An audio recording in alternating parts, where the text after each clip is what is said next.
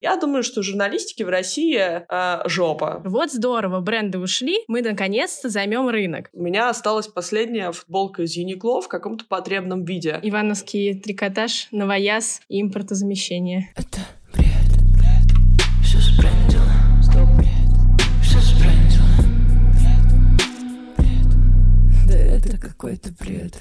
Привет! На связи founder digital-агентства «Бред» Оля, и это седьмой выпуск нашего поддерживающего сезона. В нем мы говорим с авторами важных инициатив и проектов, которые появляются сейчас и помогают людям и бизнесам в России жить в этих новых условиях сбрендившего мира. С февраля огромное количество брендов ушло с российского рынка. Я все чаще и чаще слышу от друзей и сама задаюсь вопросом, где сейчас одеваться – Простая задача найти новую футболку или джинсы стала практически невыполнимой, а цены российских локальных брендов и ушедшего масс-маркета очень тяжело сравнивать. И кажется, что покупка одежды теперь это целое мероприятие, к которому нужно готовиться. Этот выпуск мы решили посвятить теме одежды и глобального замещения ушедших брендов. Вместе с сегодняшней гостьей мы ответим на вопросы. Можно ли сейчас найти базовую одежду по приемлемым ценам? Существует ли российский масс-маркет и может ли он появиться теперь? И что ждет сферу красоты и моды в России в ближайшем будущем, и что будет с нами, как с потребителями. Дисклеймер. В этом выпуске много раз употребляется слово «война». Роспотребнадзор все еще настаивает на том, что происходящее – это не война, а спецоперация. Также мы обязаны указать, что Facebook и Instagram, которые тоже упоминаются в этом эпизоде, принадлежат компании Meta, признанной экстремисткой на территории Российской Федерации. Сегодня во все сбрендила София Брандвейн, в прошлом шеф-редактор GQ, главный редактор Forbes Life, а в настоящем создательница и главный редактор Media Now. Соня, привет! Привет, привет. Now вообще это обо всем от того, какое кино посмотреть или в какой ресторан сходить, до заботы о ментальном здоровье. Но сегодня мы хотим с тобой поговорить больше про поддерживающую часть твоего проекта, именно о Now как о медиа, о локальных российских брендах. Можешь рассказать, когда и почему возникла идея создать такой проект? На самом деле, вообще изначально идея этого проекта появилась как раз, э, чтобы писать о российских локальных брендах. То есть изначально составляющей про кино, про музыку, про здоровье, про еду не было вообще. У меня во время моей работы в Фарпсе было как бы одной из задач писать про рынок потребления, про все, что связано с покупками. Мне это было всегда интересно. И Forbes в какой-то момент был вынужден трансформироваться, потому что в весной стало понятно, что журналы принтовые Фарпса закроются, что есть определенные ограничения от американцев, и что американцы а, из военной спецоперации запрещают нам а, писать про развлечения, потребление. Ну, в общем, как бы не время сейчас там совершать покупки и веселиться. И мне стало понятно, что мне-то все равно хочется этим заниматься, мне это интересно, и я не хочу там условно сидеть э, полгода, ничего не делать. И появилась идея создать какое-то медиа, которое бы рассказывало о том, где покупать вещи сейчас. Мы встретились с моими бывшими коллегами по GQ, и я говорю, слушайте, чуваки, вот у меня вопрос. У меня осталась последняя футболка из Uniqlo в каком-то потребном виде. А где покупать новую? И мы начали обсуждать, что реально ну, никто не понимает, где купить белую футболку. Понятно, что там можно купить какое-то вечернее платье, можно найти какую-то специальную вещь. А базовых э, вещей, одежды после закрытия масс-маркета не осталось. И мы начали как бы думать, как вообще помочь людям сориентироваться. То есть это не про развлечения, не про шопинг, потому что тебе нечем заняться, а про базу. И мы создали телеграм-канал, в котором мы э, там тестили носки с Озона, покупали трусы каждый день в Ашане, обозревали какие-то ужасные российские магазины типа Ивановского трикотажа, магазинов Твое, магазинов Сударь, Остин и так далее. И начали искать, э, где, собственно, есть какие-то приемлемые, хорошие вообще вещи в России. И в какой-то момент мы поняли, что так как мы люди из классических медиа, мы ребята пишущие. Нам очень сложно освоить этот телеграм-канал, где ты пишешь три строчки и 10 фотографий. Нам хочется писать. А писать, ну, все равно это проще, понятнее на сайте. Мы создали сайт. И так, собственно, в какой-то момент появилась целая медиа. Мы поняли, что это как большой проект, большое дело. Российские бренды появляются с каждым днем, их все больше, они наконец-то вкладывают в маркетинг и в пиар, они готовы тоже с медиа взаимодействовать, и, в общем, так эта вся история зародилась. Потом уже там стало понятно, что российские дизайнеры — это все равно так или иначе немножко конечная история, и надо расширять э, медиа, рассказывать больше там еще про где кино смотреть, где музыку слушать, потому что это тоже нынче в некотором смысле проблема в России.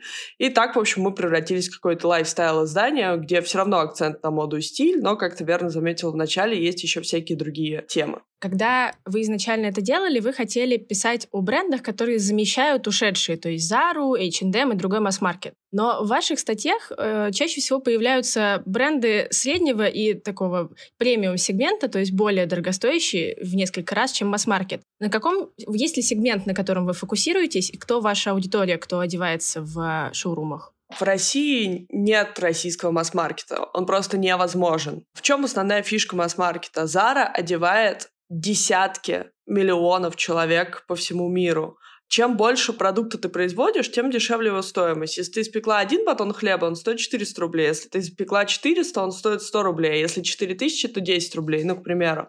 Соответственно, российские бренды не могут сейчас сделать масс-маркет. Им не хватает мощностей, не хватает объемов. У нас нет своей ткани, нет своей фурнитуры. Поэтому говорить о том, чтобы российские бренды смогли заместить масс-маркет, в целом не приходится. Мы стараемся искать наиболее дешевые бренды, которые могут заменить да, они все равно, скорее всего, будут в два раза дороже масс-маркета, но тут тоже важный момент. Еще со времен GQ, уже там 5-6 лет, вся наша редакция пытается объяснить очень важную вещь. Ты можешь купить одни джинсы за 7 тысяч или две пары джинс по 3 тысячи. Скорее всего, эти джинсы по 3 тысячи проживут намного меньше, чем джинсы за 7 тысяч. Поэтому нужно преодолеть вот этот психологический барьер, что я же раньше покупал носки там за 500 рублей 10 штук, а теперь я за 500 рублей покупаю 3 штуки. Но эти носки носки имеет э, разный цикл жизни. Я думаю, что масс-маркет в России в какой-то момент сможет развиться и сможет создать какой-то большой объем продукта. Например, там в той же Республике Беларусь довольно неплохо делают трикотаж, есть хорошие швеи, но на это нужно время. На данный момент нет масс-маркета в России, поэтому никто из них ни по ценам, ни по объемам не способен заменить Зару. Мы стараемся ориентироваться на аудиторию средней а, платежеспособности, на самом деле такой же, как и мы. То есть там, я для себя определяю, что джинсы в пределах 10 тысяч рублей это комфортно, это адекватно, это нормально, потому что тот же Levi's до ухода стоил в районе десятки за джинсы. Джинсы 15-20 тысяч — это дорого. Да, это, наверное, хорошее качество, хороший деним, но я вряд ли себе это позволю. Мы стараемся смотреть на это вот так. То есть базовая футболка в Uniqlo стоила тысячу рублей, значит, мне бы хотелось позволить себе футболку сейчас за полторы, за 1800, а не за три. Но да, Сейчас предлагать вещи дешевые довольно сложно, потому что там даже те же бренды а, твое, Lime, Остин, они все равно значительно дороже. Российским брендам одежды сейчас действительно непросто. Освобождение ниши масс-маркета после ухода Zara, Uniqlo и других брендов, к сожалению, не обеспечивает счастливое будущее локальным производителям. Многим брендам пришлось перестроить бизнес-процессы, изменить подход и в очень сжатые сроки научиться работать в новых условиях сбрендившего рынка. Услышать и узнать про особенности создания локальных брендов в России от первого лица теперь можно в подкасте «Патрик на линии». В новом сезоне его создательница и ведущая Карина Миленина говорит с основателями российских брендов одежды о позиционировании, маркетинге, команде и о том, как изменилась индустрия с 24 февраля. Всей командой подкаста мы искренне рекомендуем вам послушать первый эпизод сезона Патрика на линии с Васей Волчок-Русакович. Ссылку на него вы можете найти в описании этого выпуска. А ты уже сказала, что вы начали брать больше тем, о которых рассказывать, поскольку бренды конечные, да, и особенно бренды собственным производством, которых в России не очень-то много. Вы, как НАУ, можете себя позиционировать как lifestyle медиа? Или это все же вы хотите придерживаться первоначальной концепции? Нет, нет, я считаю, что мы lifestyle медиа, и ни одно медиа не может существовать сейчас узконаправленно. Практически все медиа сегодня просто стараются найти свою аудиторию в плане интересов, взглядов на жизнь, желаний желаний, актуальных проблем и вопросов и расширять свою повестку.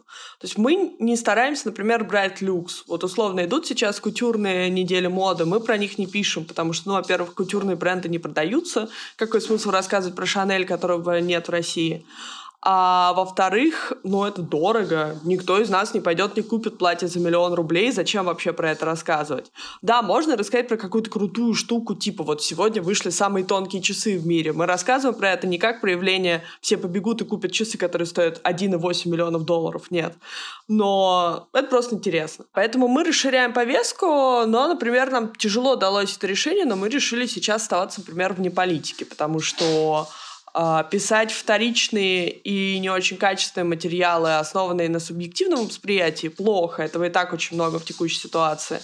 Поэтому как бы вот мы держимся здесь особняком. Раз ты подняла эту тему, я спрошу. Мы все понимаем, что медиа, которые пишут про политику и хоть как-то затрагивают эту историю, они блокируются. Но при этом даже такой вроде безобидный, например, The Village, да, попал под раздачу. Не было ли страшно, что создавать медиа сейчас, которые блокируются через три дня после создания, это не самое безопасная история? Безусловно, делать медиа в России сегодня небезопасно, а заблокировать тебя могут за что угодно. Как мы знаем, Мадырдин вообще заблокировали за ЛГБТ-повестку. У них э, запреты были не связаны с э, войной, они были связаны с тем, что они писали про ЛГБТ. Поэтому, учитывая, что мы тоже периодически так или иначе эту тему затрагиваем, как минимум потому, что много дизайнеров, э, инфлюенсеров, моделей разделяют э, идеи ЛГБТ, мы это упоминаем. Страшно? Нет, хотя нет, ты знаешь, не страшно. Ну, заблокируют, заблокируют.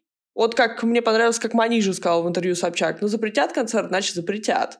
То есть не делать, потому что ты боишься или потому что запретят, ну, это странно. А, то есть, на мой взгляд, здесь есть тогда как бы две идеи. Ты либо остаешься жить в России и играешь вот по этим правилам и делаешь, несмотря на запреты и возможные риски, либо ты тогда уезжаешь и делаешь что-то в другой стране и уже как бы не думаешь о том, что тебя запретят или заблокируют. В любом случае, медиа в России осталось очень мало, и все мы находимся в абсолютно равном положении. То есть э, закрыть Now, закрыть Forbes, закрыть правила жизни, закрыть там Symbol, Voice и так далее могут все это в один день ну, что ты с этим сделаешь? Да, вспоминается бумага, создающая просто кучу зеркал со всякими смешными названиями. Озвучивать я их не буду, но да. Я вернусь к Now как медиа. А, не думали ли вы трансформировать Now а, из рамок медиа в какие-то коллаборации с брендами или дополнительные поддерживающие проекты, или, может быть, какие-то ивенты? Ну, то есть что-то больше, чем просто медиа? А, смотри, но по сути сейчас очень хорошо то, о чем ты говоришь, делает Blueprint. Они же запустили Blue Store и делают коллаборации с брендами. Это очень крутая тема, она работает хорошо. И мы, конечно, тоже бы хотели делать и мерч, и делать совместные коллекции. Просто развивать все сразу довольно сложно. Тебе все равно нужна какая-то лояльная аудитория, которая будет твой продукт потреблять. Мы сейчас в ближайшее время планируем сделать два ивента. Один из них, можно сказать, будет, наверное, B2B. Это скорее такая вечеринка по случаю запуска для каких-то коллег по цеху, пиарщиков, маркетологов и так далее. А уже в Петербурге в конце июля мы планируем ивент, где будет а, такой показ э, осенних луков от питерских локальных брендов. Мы будем делать это вместе с дизайнерами, чтобы как бы объединить две идеи. Вот там импортозамещение, классно российские бренды, вот мы даем какие-то фэшн-советы, вот мы собрали классную тусовочку. Поэтому да, нам это интересно, просто нужно всегда понимать, что медиа — это все равно э, бизнес, это деньги. То есть там мне часто говорят, ну сколько у вас в НАУ, два-три человека? Я говорю, нет, вообще-то у нас в штатной команде шесть человек, и мы все получаем зарплату, потому что у меня есть абсолютная убежденность, что никто не должен работать бесплатно. А, ты не должен сидеть на энтузиазме, писать статьи за подарки. Проект должен получать какие-то деньги. У него есть инвесторы, которые готовы давать деньги, но они в какой-то момент же тоже устанут и скажут, чуваки, все классно, вы очень веселые, здоровские, видимо, аудитория вами довольна, но денег-то нет. То есть у тебя есть задача продвигаться, продавать рекламу, чтобы проект окупался. И это тоже надо всегда держать в голове, что помимо того, что тебя могут заблокировать, тебя могут еще просто лишить денег, и у тебя много разных рисков.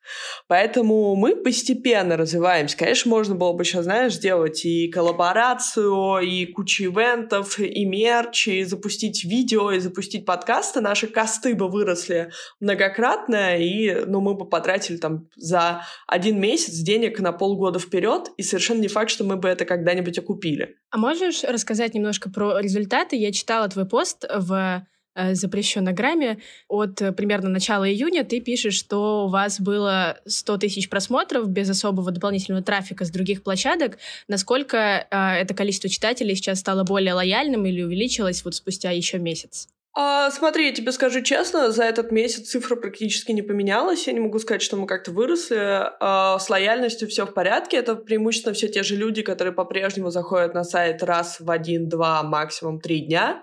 То есть я думаю, что за этот месяц у нас будут примерно такие же цифры, плюс-минус 100 тысяч просмотров, 25 тысяч уников, потому что, ну, у нас площадок, которые приводят аудиторию к нам, есть только Телеграм. Там 7 тысяч подписчиков всего. То есть, если, например, из Телеграма пришли 25 тысяч человек, то, получается, каждый из наших 7 тысяч подписчиков зашел 3-4 раза на сайт. Это довольно неплохая, а, по мне, цифра за месяц. Ну, я думаю, конечно, есть еще какие-то случайные там пользователи, пользователи, которые зашли через мой Инстаграм, через какой-то репост. Мы сейчас активно стараемся развивать Яндекс.Дзен, налаживать RSS, развивать SEO, потому что а, нам, понятно, нужно приводить новую аудиторию, искать ее. Мы для этого берем интервью, мы взаимодействуем с какими-то дизайнерами, фотографами, лидерами мнений, чтобы о себе рассказывать. Но есть такая проблема, что раньше драйвером аудитории в lifestyle-медиа всегда был Инстаграм, потому что, ну, это красивая картинка, это какие-то мемчики, это какие-то селебы, это все приводило большую аудиторию. Сейчас Инстаграма как такового нет, потому что ты не можешь вставать на промо, ты не можешь делать рекламу. А, то есть, да, ты, конечно, можешь постить контент, и охваты в Инстаграме, не могу сказать, что сильно упали лично для меня, но они не растут. То есть раскрутить теперь аккаунт в Инстаграме там вот так вот намного сложнее.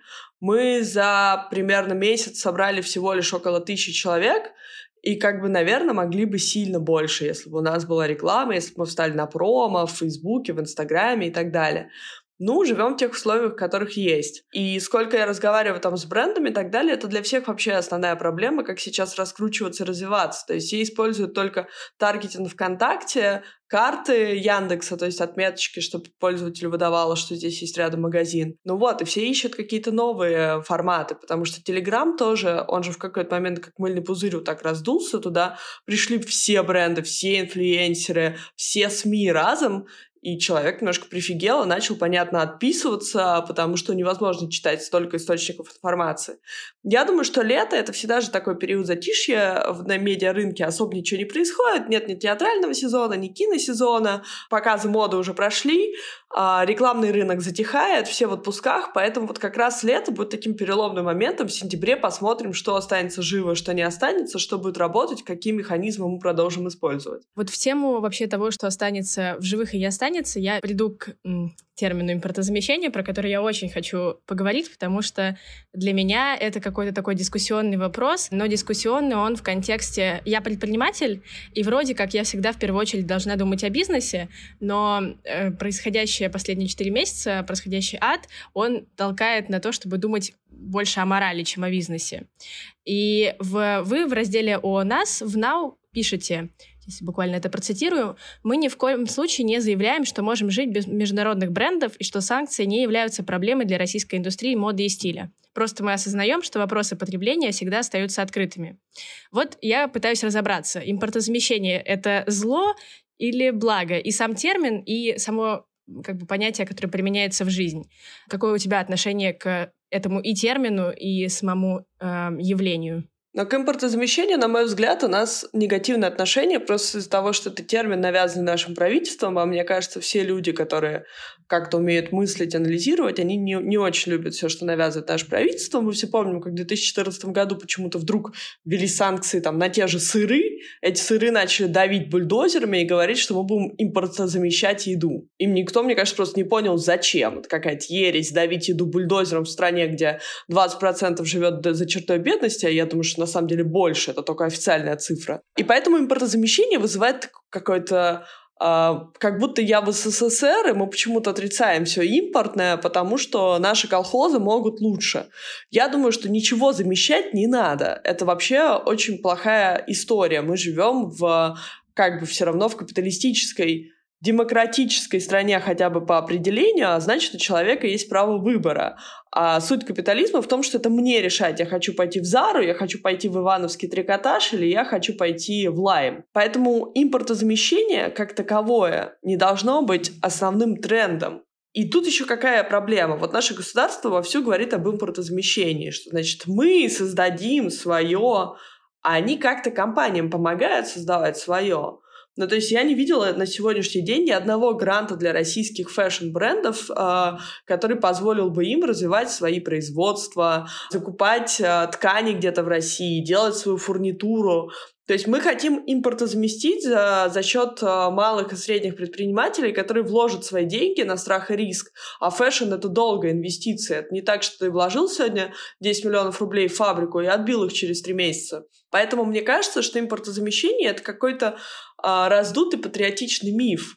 А, который должен там вызывать гордость за свою страну, а на самом деле он вызывает очень много вопросов чисто как бизнес-концепция.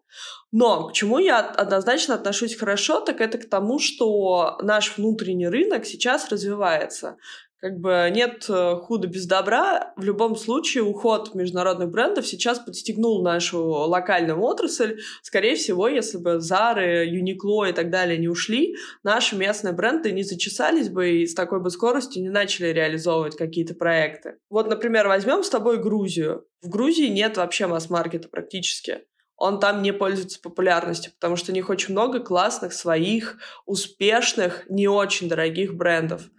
И хотелось бы, конечно, чтобы в России было так же, но в России есть одна довольно сложно решаемая проблема. Нас почти 150 миллионов человек. А здесь 150 миллионов человек, из которых 120 э, обладают средним достатком или ниже среднего, это сложная задача. И здесь должна быть какая-то поддержка государственная. Поэтому, как бы, пока импортозамещение кажется мне совершенно нереальным. Я просто надеюсь, что международные бренды скоро вернутся, потому что, как ты верно подметила, этот ад закончится, люди перестанут умирать, компании будут возвращаться, стимулировать нашу экономику, платить налоги, а локальные бренды будут снова в спокойном режиме продолжать развиваться. А, их аудитория есть, она готова к ним. Просто нужна честная конкуренция. Невозможно развиваться в изолированной стране. Невозможно делать хорошие коллекции, если ты не можешь поехать на показы мод, если ты не можешь посмотреть, что делают твои зарубежные коллеги. Опытом надо делиться, опыт надо перенимать, надо учиться на чужих ошибках, а не пытаться а, импортозамещать все в изоляции, потому что мы самые умные. Да, но я тут подмечу, ты про 2014 год сказала, там э, ситуация была немножко обратная, то есть там, по сути, мы запрещали импорт. Здесь же бренды да, оставляют в изоляции нас сами. И я сейчас поясню свой вопрос и про такое странное отношение. Я понимаю, что импортозамещение — это государственная повестка, но, находясь в какой-то там более-менее каком-то пузыре предпринимателя, я все чаще со, с разных сторон слышу, вот здорово, бренды ушли, мы наконец-то займем рынок. Но мне эта позиция идеологически кажется странной, то есть, может быть, с точки зрения предпринимателя и бизнеса это хорошая позиция. Ну, действительно, ниша освободилась, почему бы не попробовать ее занять? Но, говоря это, мы как будто бы подтверждаем, что да, мы не конкурентно способны, и пока рынок был занят, и пока он был конкурентным, мы на него зайти не могли. А вот теперь, когда так все просто, мы наконец-то можем на него выйти. Слушай, это такая глупая позиция, что даже странно ее обсуждать, если эти люди предприниматели, то неужели нет э, причинно-следственной э, цепочки? Когда у тебя уходят крупнейшие компании, вместе с ними уходят все налоги. Когда уходят все налоги, казна твоего государства пустеет. Учитывая, что нас, на нас наложили большие санкции, у нас большие проблемы с э, валютой, у нас скачет рубль, э, наше государство постоянно теряет деньги когда они будут терять деньги, они будут искать новые способы эм, эту казну пополнить. Пополнять ее кто будет? Люди, которые здесь живут, и предприниматели, которые здесь работают. У нас по неофициальным данным инфляция к концу года будет 46%. У них кто их товары и продукты будут с этой инфляцией покупать? То есть надо понимать, что мы потеряли колоссальные объемы рынка. И это значит, что население обнищало. И это население не сможет покупать те товары, которые э, они планируют теперь выкинуть на рынок, э, оставшиеся без международных брендов. А учитывая, что эти товары дороже, мне вообще эта повестка кажется ужасно странной. А у меня тоже было очень много знакомых, которые писали, ну и валите, раз вам не нужен э, российский рынок, то и хрен с вами. При этом, например, тому же Макдаку русский рынок был нужен. Россия для Макдака составляла там 5-7% годового оборота. Это много.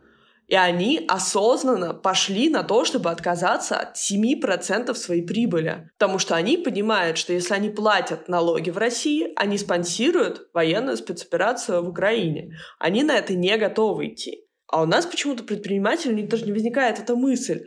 Ну, то есть ты соглашаешься в текущих условиях увеличивать объемы своих продаж, расширять рынок, и как минимум ты тем самым заявляешь, а мне классно сейчас платить побольше налогов, отдавать побольше денежек государству, потому что ну, эти же денежки расходуются именно так, как мне хотелось бы, на здравоохранение, на образование, на науку, на новые технологические открытия. Все же происходит вот как в правильном государстве. Да, ну, в общем, вечный выбор между моралью и бизнесом. При этом я, конечно, скажу, что всех тех людей, которые сейчас в России пытаются стабилизировать свой рынок, расширить а, свой бизнес, я понимаю. Ну, людям нужны деньги для жизни.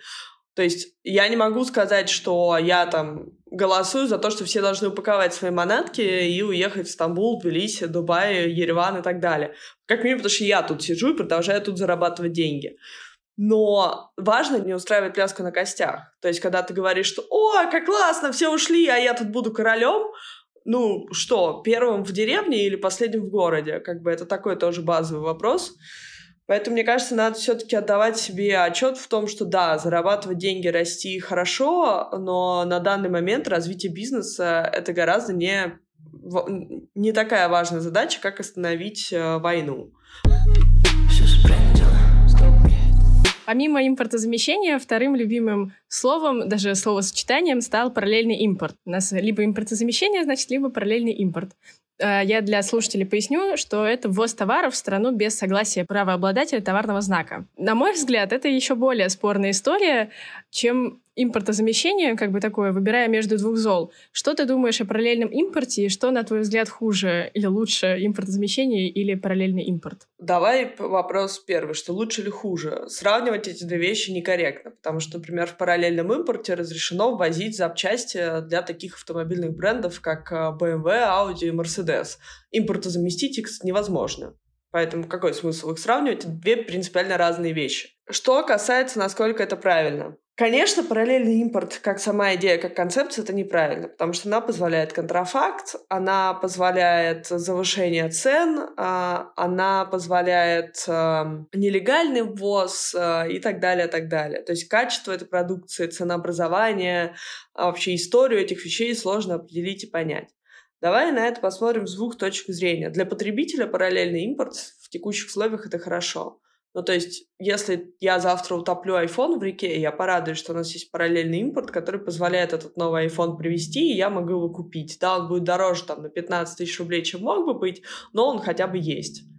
А, потому что импортозаместить iPhone мы пока совершенно не в состоянии. Что касается взаимоотношений с брендами, это, безусловно, плохо.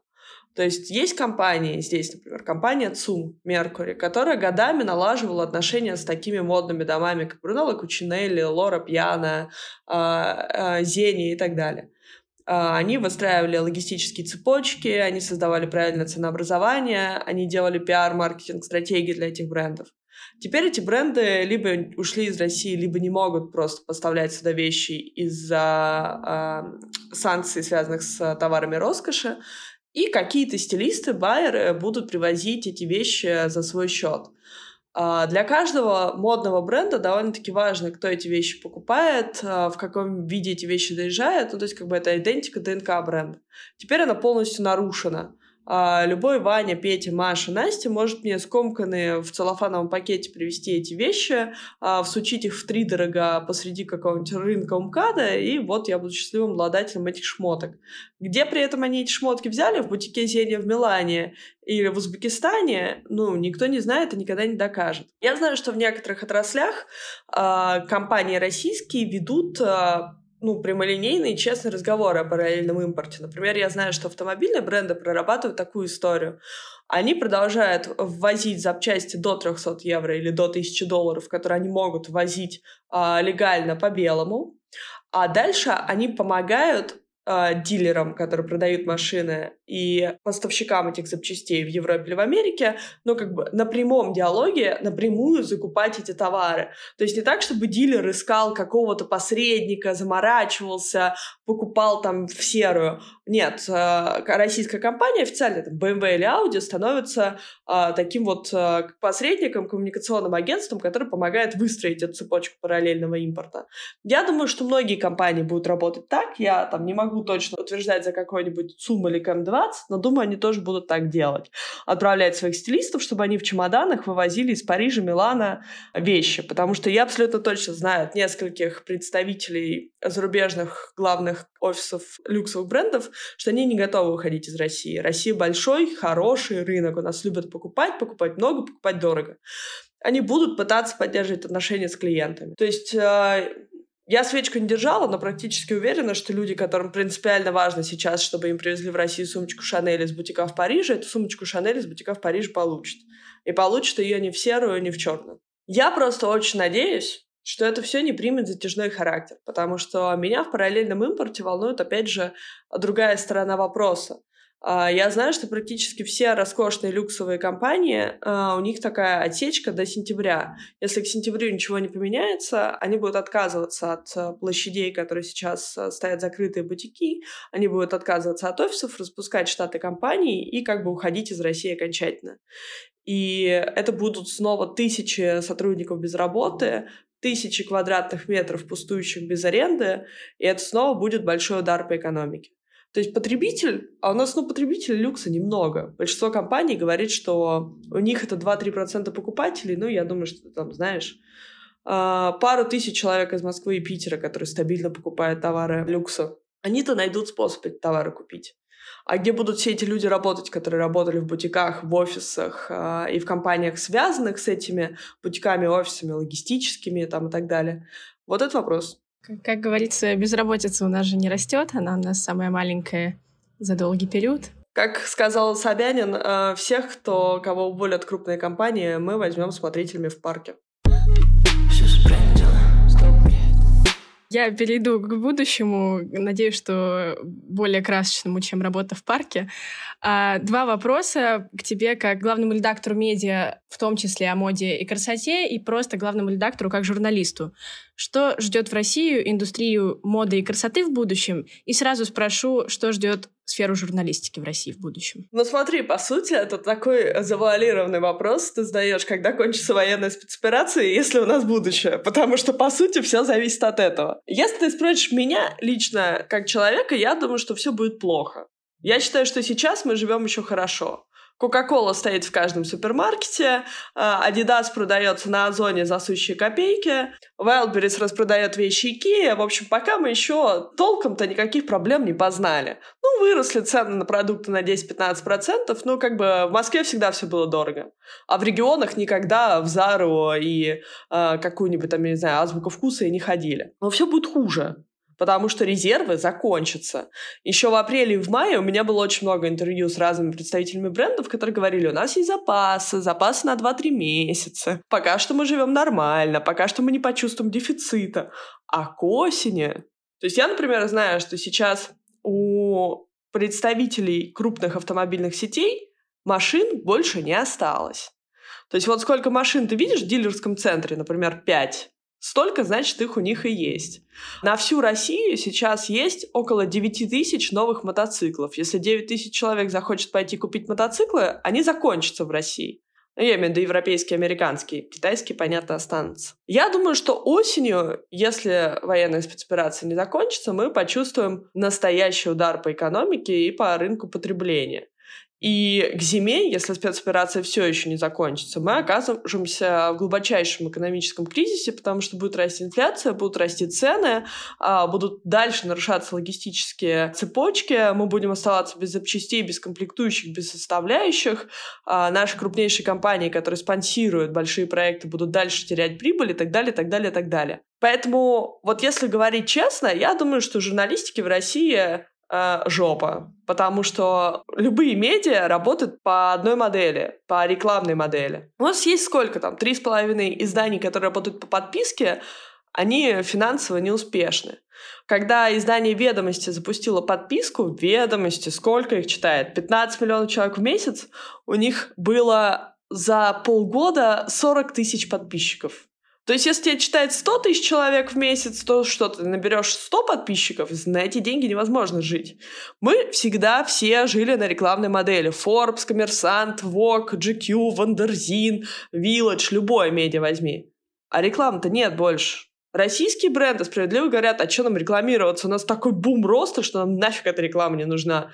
Мы вообще никому не сдались год назад, пять лет назад и десять лет назад, а теперь что, мы короли рынка, мы рекламироваться не будем. Мы вообще не вывозим объемы поставок и объемы производства, нам бы просто как-то держаться. Крупные компании тоже как бы такие подморозили свои бюджеты, потому что источники их прибыли подсократились. И лучше-то не будет. С чего вдруг рынок начнет восстанавливаться? А не дай бог у нас еще что-нибудь запретят, какой-нибудь YouTube запретят, Google заблокирует вообще целиком весь.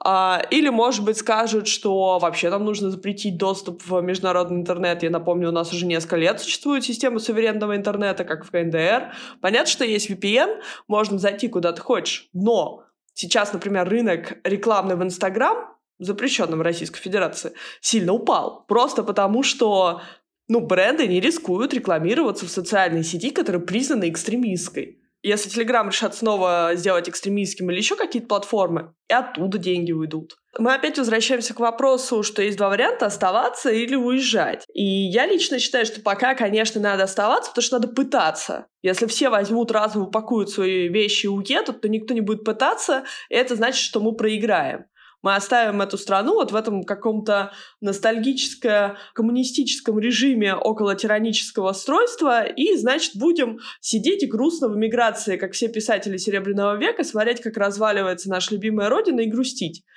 Uh, нет, пока давайте пытаться что-то делать, но я могу честно сказать, что если будут дальше ужесточаться законы, связанные с uh, упоминаниями разных компаний, организаций, явлений, и если будут дальше закрываться медиа, то, наверное, я тоже буду уезжать, просто потому что нечего будет делать.